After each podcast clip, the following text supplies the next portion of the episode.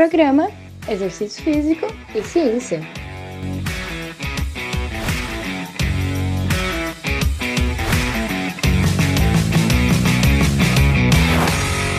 Está começando mais um Exercício Físico e Ciência. Sou o Fábio Dominski e esse é o programa de rádio e podcast que trata de exercícios a partir da visão científica e ajuda você a ter mais autonomia e consciência para se exercitar. Para você que me escuta pela primeira vez, o podcast Exercício Físico e Ciência ocorre toda terça e quinta às 7 horas da manhã. São episódios curtos e altamente informativos. Te convido a escutar desde o primeiro episódio, pois os temas não se repetem. Dá uma olhada também no meu Instagram, Fábio Dominski, perfil em que me dedico a trazer um conteúdo diferenciado sobre exercícios físicos. Confira lá. Se você gostar do que ouvir aqui, compartilhe nas redes sociais ou envie para alguém que você acha que pode ajudar. O que faz bem para você pode fazer para outras pessoas. Se gostou realmente, vai gostar mais ainda do livro Exercício Físico e Ciência, Fatos e Mitos, que traz diferentes temas baseados em ciência e está disponível na descrição desse podcast. Um novo estudo acabou de sair sobre a efetividade de rastreadores fitness, aqueles reloginhos que algumas pessoas usam para contar passos, para aumentar a atividade física e melhorar a saúde. E aí, será que a ciência suporta essa relação? Será que aumenta os níveis de atividade física, nos incentivam a mais movimento e melhoram a nossa saúde? Bom, esses dispositivos que são vestíveis, porque muitas vezes a gente veste, acopla ao corpo, são acessíveis na maioria das vezes, pois o custo é baixo. Talvez os mais em conta hoje custem em torno de 100 reais, um pouco mais. Além disso, são visualmente atraentes e fáceis de usar. E aí podem incentivar a atividade física no estilo de vida da pessoa acumulando atividades físicas por meio de atividades cotidianas, domésticas, ocupacionais, durante o lazer também, reduzindo barreiras associadas às formas que são mais estruturadas de atividade. Os rastreadores de atividades vestíveis promovem técnicas de mudança de comportamento como um auto-monitoramento e o seu uso tem sido associado ao aumento dos níveis de atividade física, e esse é um ponto importante no nosso podcast de hoje. Entre 2014 e 2020, o número de rastreadores de atividades físicas em todo o mundo aumentou quase 1.500%, o que se traduz em um gasto global de 2,8 bilhões de dólares em 2020. As tecnologias vestíveis, que é o segmento em que esses rastreadores fitness estão incluídos, têm sido uma tendência fitness há alguns anos. Na pesquisa de tendências fitness do Colégio Americano de Medicina do Esporte, que é realizado anualmente, publicado geralmente no final do ano, mas nos últimos anos acho que foi no início do ano, que estima aí algumas tendências, algumas possibilidades para o mercado fitness do ano seguinte. Então, nesse segundo semestre de 2022, provavelmente vai sair para o ano de 2023 essas tendências. E aí, alguns anos a tecnologia vestível tem sido o top 1, o número 1, a tendência principal, desde que essa tendência foi introduzida pela primeira vez na pesquisa no ano de 2016. E só não ficou em primeiro nos anos de 2018, em que ficou em terceiro lugar, e em 2021, que ficou em segundo. Que perdeu aí 2021, perdeu para o treinamento online, né, devido à pandemia, provavelmente.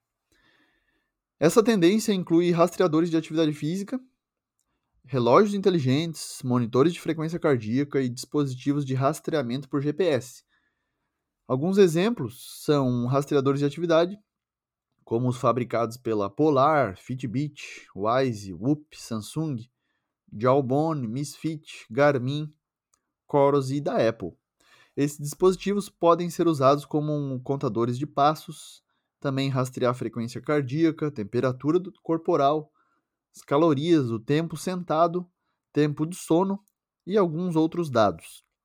Inicialmente havia algumas questões sobre a precisão dessas tecnologias e dos dados, mas esses problemas, é, de certo modo, têm sido deixados um pouco de lado pela população, porque estima-se que a indústria nesses produtos está em torno de 100 bilhões de dólares.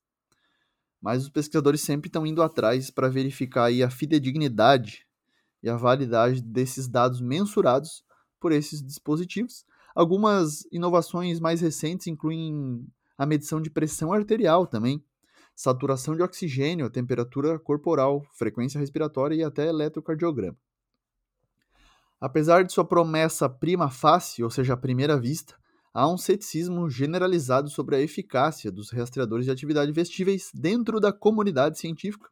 Então, autores da Austrália, observando que a partir de 2021 começaram a aparecer ensaios controlados de rastreadores de atividades vestíveis, e também inúmeras revisões sistemáticas e meta-análises focadas nesses rastreadores de atividade em várias populações clínicas, mas também não clínicas, e aí sentiram que era um bom momento para reunir evidências da mais alta qualidade e consolidar a compreensão da eficácia do uso de rastreadores de atividade física para intervir aí nesse tema. Especificamente, pretenderam fazer então uma revisão guarda-chuva, ou seja, uma umbrella review que reunisse revisões sistemáticas e meta-análises examinando a eficácia desses dispositivos para aumentar a atividade física e também para afetar aí alguns resultados fisiológicos e psicossociais que podem surgir de uma mudança na atividade física.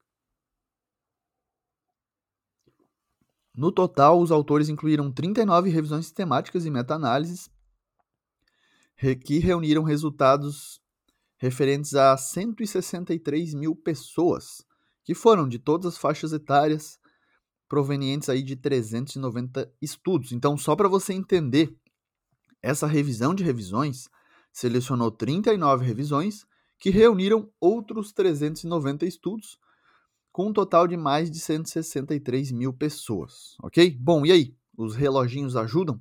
Vamos para os resultados. E a resposta é sim. Aumentam o equivalente a aproximadamente 1.800 passos extras por dia, estimulam então a, maior número de passos, 40 minutos por dia a mais de caminhada e reduções de aproximadamente 1 kg no peso corporal. Em relação à atividade física de moderada a vigorosa intensidade, se observa um aumento em média de 6 minutos por dia. Essas melhorias são relativamente fortes quando considerado no campo mais amplo da atividade física, no campo epidemiológico mesmo, em termos de saúde pública. Esse aumento de 5 a 10 minutos por dia de atividades físicas de intensidade moderada vigorosa são geralmente considerados significativos. Né? Efeitos fisiológicos em relação à pressão arterial, colesterol, os psicossociais como qualidade de vida e dor é, teve, tiveram resultados pequenos e muitas vezes não significativos a partir daí dos efeitos de rastreadores fitness. Então esses rastreadores podem nos incentivar a caminhar até 40 minutos mais a cada dia, o que poderia resultar em uma perda de peso média de 1 kg ao longo de 5 meses. Essa perda de peso de 1 kg pode não parecer muito, mas sob o ponto de vista de saúde pública, de populacional mesmo, pode ser significativa. Uma das autores da revisão, a professora Carol Meyer, coloca que, tendo em mente que esses não eram estudos de perda de peso focados aí numa redução do peso, mas sim estudos de atividade física, de estilo de vida, então realmente não se esperava uma perda de peso é, drástica, significativa, e mesmo assim houve. A pessoa ganha em média cerca de meio quilo por ano. Então, perder um quilo ao longo de cinco meses é significativo se a gente pensar dessa forma, né? Tudo depende do ponto de vista que a gente olha os resultados. Especialmente quando você considera que dois terços da população australiana está acima do peso obeso. É o que alguns autores do próprio estudo colocam aí numa entrevista. A revisão analisou quase 400 estudos, envolvendo mais de 163 mil pessoas em todo o mundo, utilizando rastreadores para monitorar a atividade física. E essas descobertas, esses dados, foram publicados numa revista famosíssima, que é a Lancet, uma das revistas da Lancet, que é a Digital Health. E aí, em geral, os resultados indicam que rastreadores de atividade física são eficazes em todas as faixas etárias e por alguns períodos de tempo interessantes eles podem incentivar as pessoas a se movimentarem mais, sim, e aí tornar o movimento parte da sua rotina, até estabelecendo algumas metas para perda de peso. Então, esse é um benefício que você pode estar mais ciente. Isso não, não significa que você precisa ir correndo lá comprar um reloginho, um rastreador desse. mas que de fato pode ajudar, pode. Particularmente, muitas vezes, é, eu tenho um smartwatch que conta os passos e o indicado ali são 6 mil passos por dia. E você se sente competente quando você, ao longo do dia, faz algumas caminhadas, alguns deslocamentos ativos, né? Caminhada, corrida e, né? Chegando ao final do dia, você bate aquela meta de 6 mil passos por dia. Antigamente havia uma recomendação de 10 mil passos por dia, mas não é preciso caminhar tanto assim para ter alguns benefícios. A partir de 4 a 6 mil passos, algumas evidências já nos indicam que é válido. Tá? O reloginho é uma forma de você quantificar isso, ou outro rastreador que você pode ter aí até mais acessível, não precisa ser um smartwatch. O próprio celular muitas vezes faz isso, e é um dispositivo. Né? Mas aqui a gente teve esses rastreadores investigados nessa pesquisa. Esse foi mais um Exercício Físico e Ciência. Lembrando que todos os nossos programas você encontra no Spotify, no Google Podcasts, na Amazon Music, na Apple Podcasts e também no YouTube. Um abraço e até a próxima. Você ouviu Exercício Físico e Ciência com o professor Fábio Dominski.